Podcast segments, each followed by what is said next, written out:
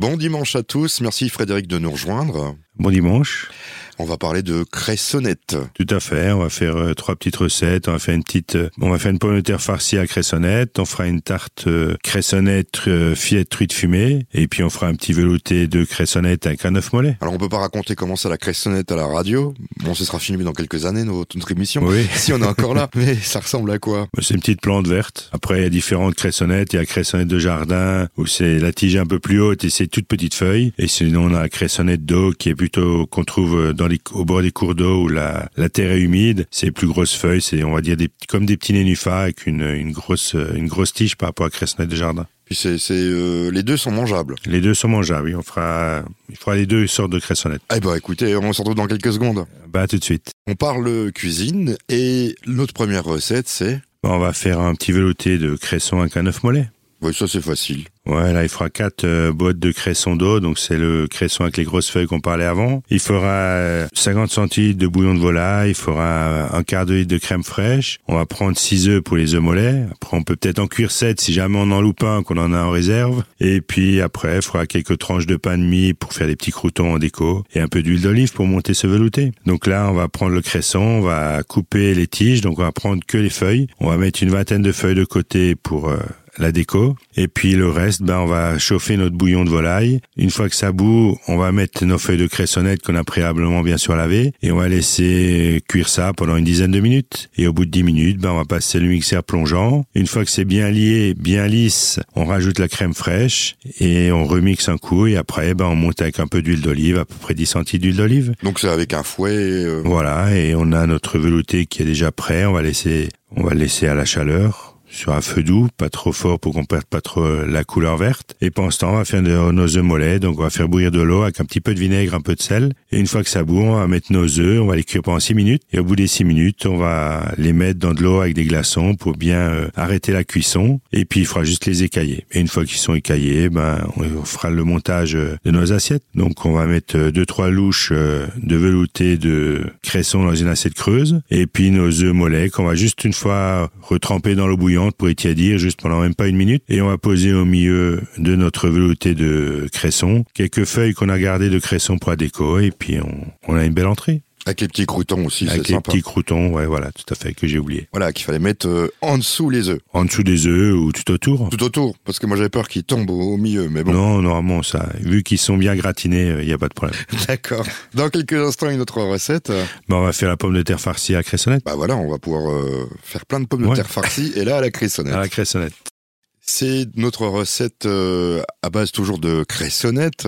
Tout à fait. Là, on va faire une pomme de terre farcie à la cressonnette. Donc là, on va prendre la cressonnette qu'on peut avoir dans le jardin. C'est des petites, toutes petites feuilles sur des tiges assez hautes. Donc là, il fera 8 pommes de terre, des belles grosses pommes de terre. Il faudra 200 grammes de lard. Il faudra à peu près 150-200 grammes de petites cressonnettes. Il faudra 20 centilitres de crème fraîche, un peu de sel, un peu de poivre et puis un peu de noix de muscade pour donner du goût. Donc là, on va déjà laver les pommes de terre. Et puis après, on va les cuire euh, dans de l'eau bouillante bien salée, entière. En, Pendant, en robe des champs. en robe des champs, ouais, pendant une bonne demi-heure pour que ça soit bien cuit. Et une fois qu'elles sont cuites, ben, on va les refroidir, on va les mettre euh, dans de l'eau bien glacée, parce qu'après on va les creuser. Donc une fois qu'elles sont cuites dans l'eau glacée, bien froides, on les sort.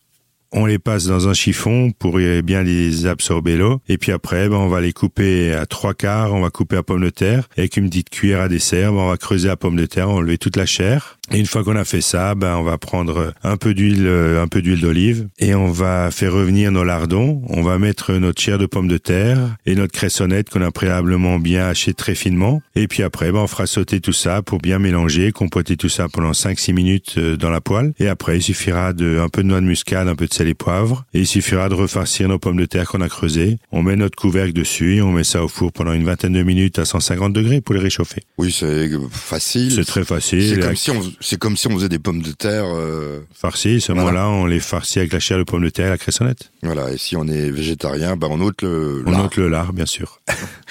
C'est, c'est, Et là, on fait un, un petit clin d'œil à Jérémy. Il comprendra ce que ça veut dire. D'accord. Bah bonjour Jérémy et bon dimanche à toi. Voilà. Et puis après, ben, on peut accompagner ça avec un poisson ou une viande. Ou tout simplement euh, la pomme de terre farcie. Pourquoi pas avec un petit barbecue. Le beau temps arrive. C'est déjà notre dernière recette. Oui, ben là, on va faire une petite euh, tarte de cressonnette et truite fumée. Une tarte, une quiche. C'est comme une quiche, voilà, tout Oui. à fait.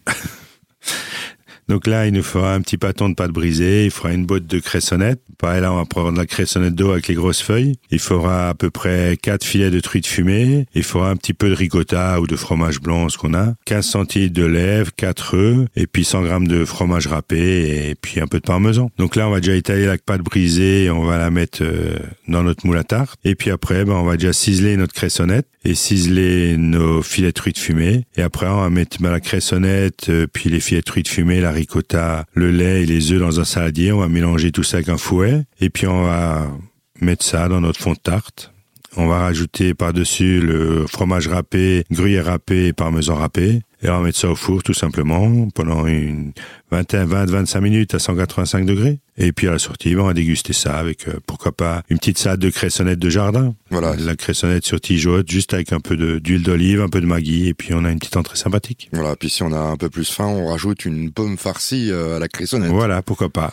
Ça va aussi. Bon, il faut savoir bien foncer la tarte, hein, euh, bien étaler la oui, bien étaler la Parce tarte, qu'après, et puis a, euh, bien la remonter de côté, Voilà. que, qu'il n'y en ait pas plein le four. ouais, qu'un pas plein le four et que ça coule pas entre euh, la pâte et, et le, le plat, que la quiche colle euh, au fond du plat. Je connais ce, ce phénomène. D'accord. Bon, vous me direz, je, je connais quelqu'un qui achète carrément la pâte toute faite, euh, là, en rond, là, et euh, je trouve Mm. ça pas très bon. Mais bon, Non, là, pas de briser maison, en plus c'est vite fait. Donc, Oui. euh, faut à peu près un kilo de farine, un peu d'eau, un peu de sel, de jaune d'œuf, et puis voilà. vous et un peu de donné la recette. Voilà. On se retrouve la semaine prochaine? Bah, la semaine prochaine.